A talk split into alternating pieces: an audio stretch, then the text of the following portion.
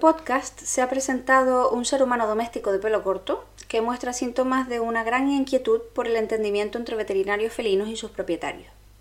Aprovecharemos la oportunidad para hablar sobre la familia, la comunicación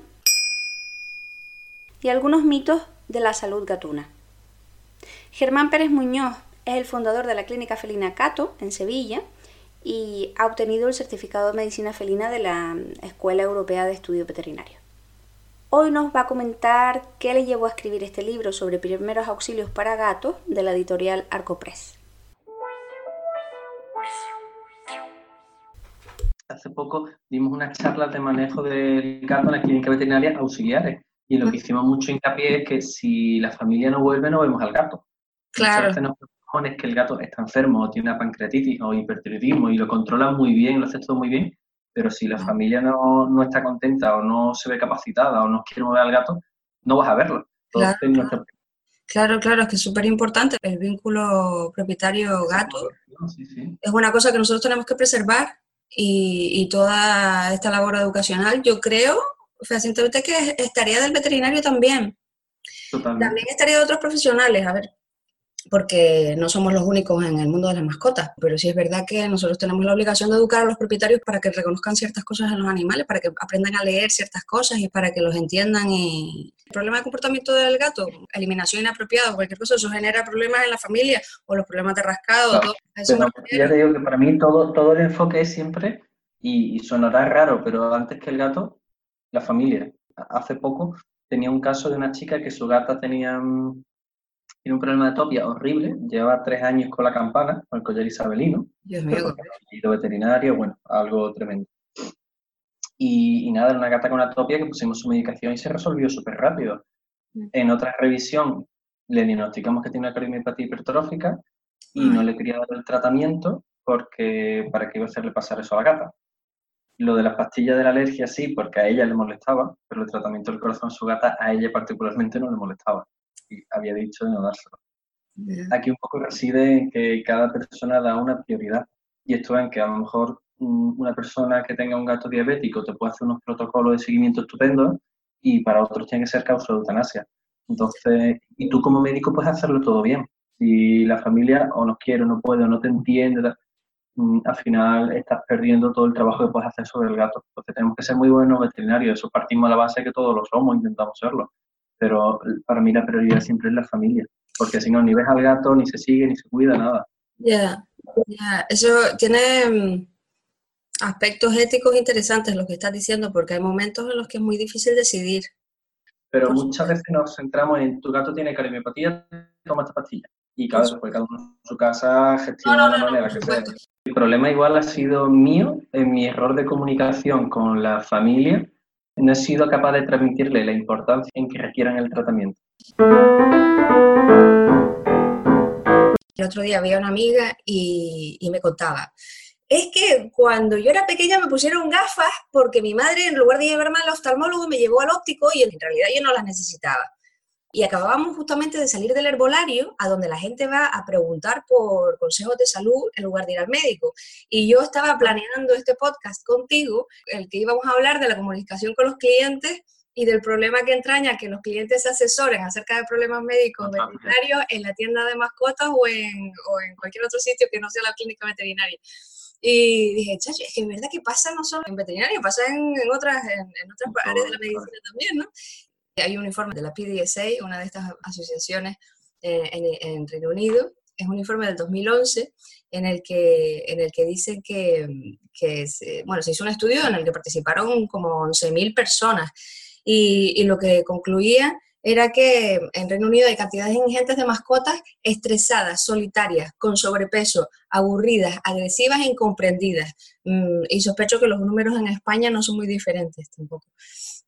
Y, claro, cuando hablas de, educar a los propietarios y qué herramientas utilizar y, a través de quién se tiene que educar realmente.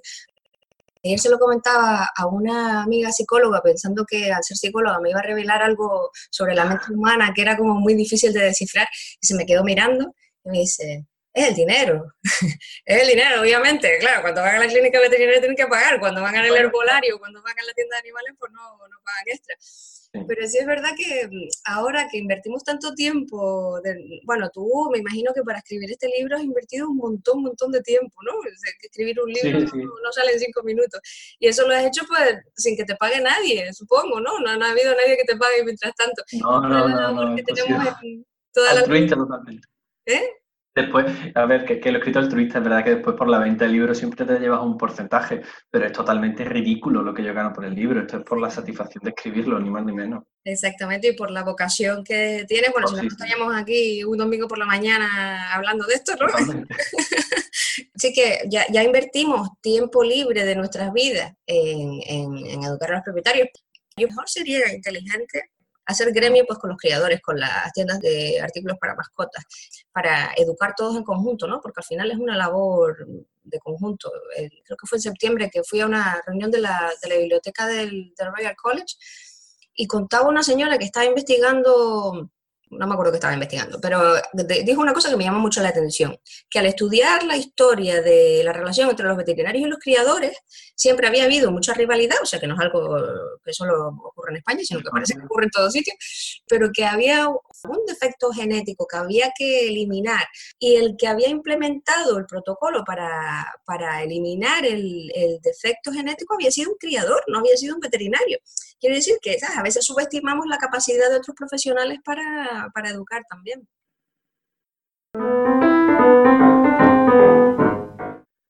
Bueno, cuéntanos más de tu libro, de, la, parte del, la parte del estrés, por ejemplo. Eso, que eso me parece muy, muy interesante. A ver, em, para mí es verdad que hay demasiados falsos mitos con respecto al gato. Y uno de ellos por todos conocidos, sobre todo por todos los veterinarios, el tema de las bolas de pelo. se piensa que los gatos es normal que vomiten. Y otro es em, que, el estrés sea causa de la gran parte de enfermedades que sufre, que sufre el gato. Mm, siempre estoy cansado de ver en consultas que el gato me vomita por estrés, al gato se le cae el pelo por estrés. El estrés es importante en el gato, lo padece, igual que lo padecemos nosotros, pero no se le puede achacar eh, causa etiológica de todas las enfermedades. Otra cosa es que tengamos gatos aburridos en la casa, que tengamos gatos que no mm, cumplamos o que cubra la familia sus necesidades vitales como especie. Lo que no me sirve el estrés es como una excusa. Es como el gato tiene estrés, vomita, ¿para que lo voy a llevar al veterinario? Porque es estrés. Cierto, cierto.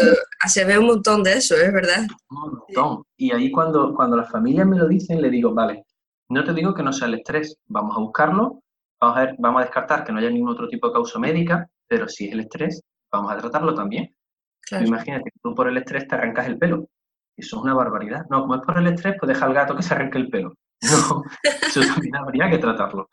Entonces, eh, para mí me gusta discriminar un poco lo que es el estrés como excusa de que todas las enfermedades por el gato son estrés y otra cosa, el estrés que puede sufrir un animal encerrado en un piso de 70 metros sin cubrir sus necesidades. Me gusta diferenciarlo. Por supuesto que hay muchos gatos que, supon, que, son, que están sometidos a estrés pero que yo también estoy sometido a estrés con el trabajo, no sé. Entonces, hay que saber eh, diferenciar esas dos cosas y no usarlo como excusa. Sí. Sobre todo eso, no sea la excusa.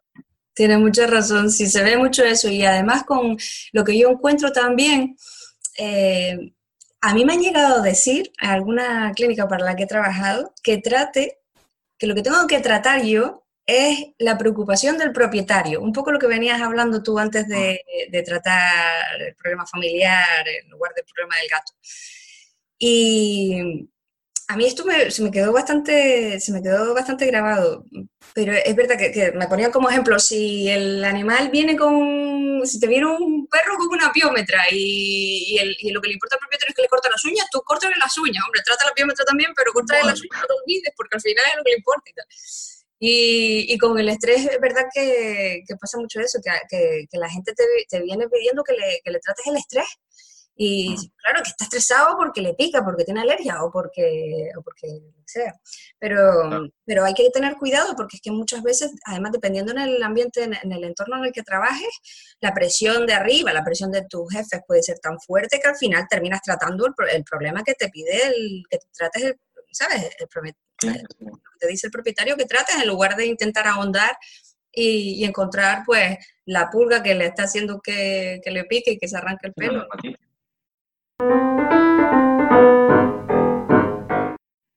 Y sobre todo, mm, a mí me gusta hacer muchas comparativas en, en un lenguaje que lo pueda entender la familia y poniéndolos en la familia, en el, eh, en el sitio del gato. Porque cuando vemos la situación desde la visión del gato, que ellos nunca tienen que ver, no se ponen en esa situación. Su gato, está en su casa y está.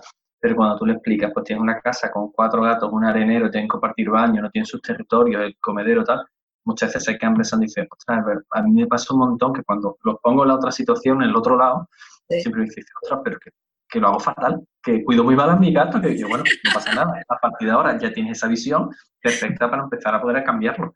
Si tú no le das ese golpe, no, no, se dan cuenta, no se dan cuenta. O cuando tú le dices, oye, yo hay una pregunta que siempre hago en consulta, es ¿con qué frecuencia vomita tu gato? No si vomita o no, sino con qué frecuencia vomita. Porque hay mucha gente que asume que el gato es normal que vomite. Y si tú le preguntas, ¿vomita? Pues te va a decir, no te dice nada, dice, no, porque me vomita lo de siempre. Si le preguntas con qué frecuencia lo hace, ahí ya empieza a tirar del hilo. al final hay un montón de gatos con vómito crónico, con tos crónica, que la familia no le da importancia porque no saben reconocerlo y piensan que, eso es habitual en el gato o estrés, está claro. Sí, sí, es curioso la labor que hacemos de, investigación en veterinaria de intentar sonsacar a los seres humanos acerca de la información de los gatos. Y tienes que hacer la, pregunta varias veces y de varias formas diferentes. Tienes que formular la pregunta de manera diferente y la respuesta te sorprende, ¿no? Lo que es que no, que no, que no, que no, al final es que sí. Mm. ¿Tú cuánto tiempo tienes de consulta? Nosotros mínimo media hora. Media hora, claro. Mínimo destinado media hora. hay ocasiones que sabemos que van a ser más complejas, como las primeras consultas de, dermatología, la de cachorro también le damos más tiempo, eh, las segundas opiniones, ahí los 40 minutos, una hora, casi casi seguro se nos va. ¿Y es una clínica exclusivamente de gatos, la tuya, gato? Sí, gatos, sí. Nosotros sabemos gatos. Desde que abrimos, eh, en exclusiva vemos gatos.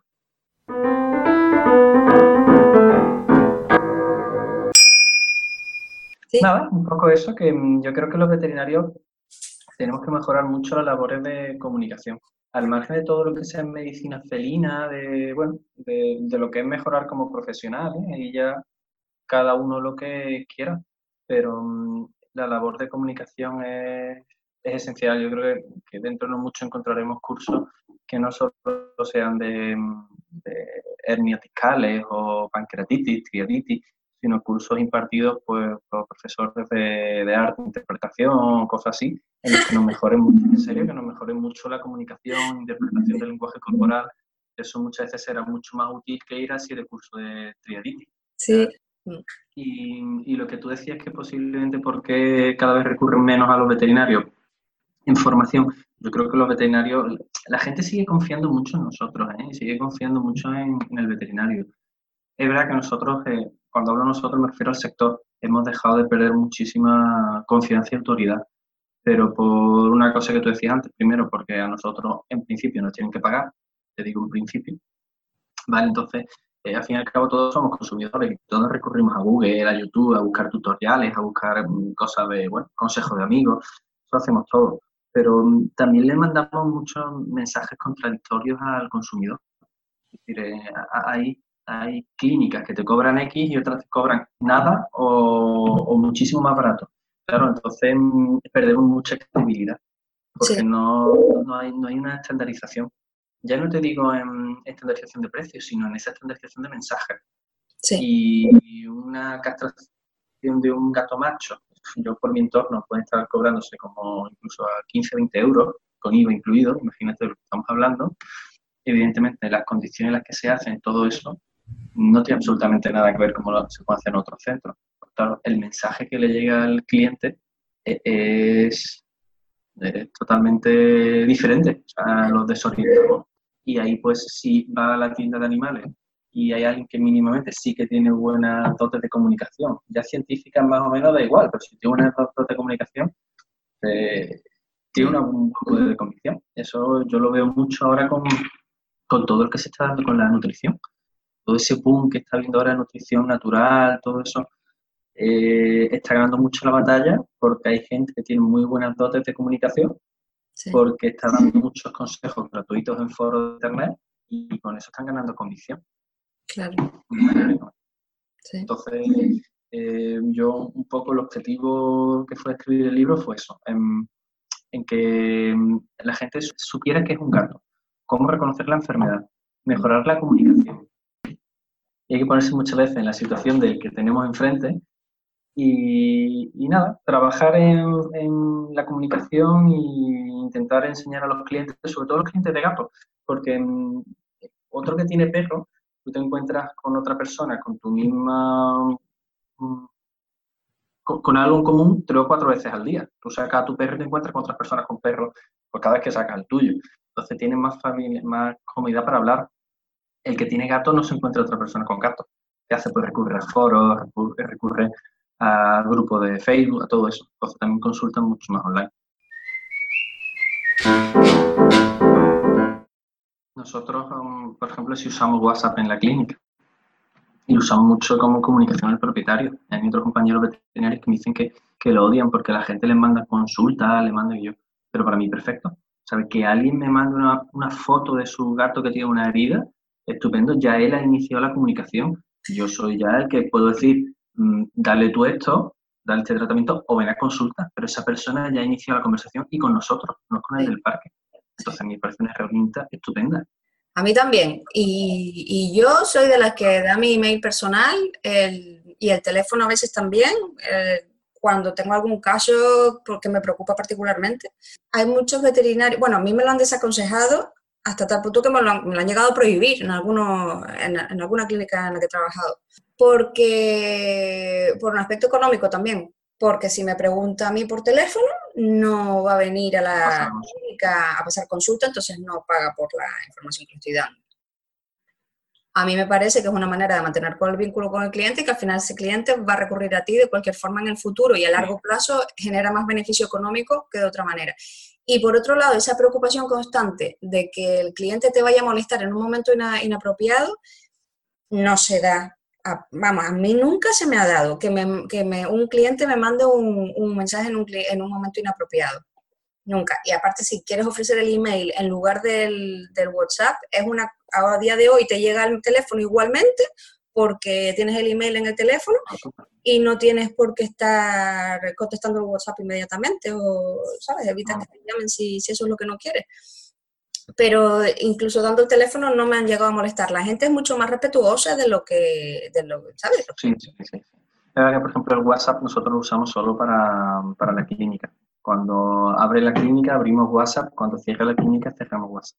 Entonces, ese problema no lo tenemos nosotros. Claro pero para mí parece que, todo lo que sea comunicación y sobre todo con nosotros. Oye, que se van a preguntar a los criadores, pero si tienen la posibilidad de que te pregunten a ti de que no nos es verdad que los veterinarios tendemos a, autointoxicarnos mucho y somos muy endogámicos y hablamos entre nosotros y los clientes esto y lo de los piensos lo otro. Nos relacionamos también con pocos sectores y pocos premios y no vemos que, que, eso, que a los dentistas les pasa lo mismo, que a los abogados tampoco le pagan, que el del bar también tiene que pagar sus cosas. Entonces nos, nos autointoxicamos un, un, montón. Muchísimas gracias por, bueno, por querer informarte un poquito más del libro. La verdad que lo hice con, con un montón de, de cariño y, y sobre todo eso, a ver si ayuda a alguna familia a entender mejor a su gato. thank you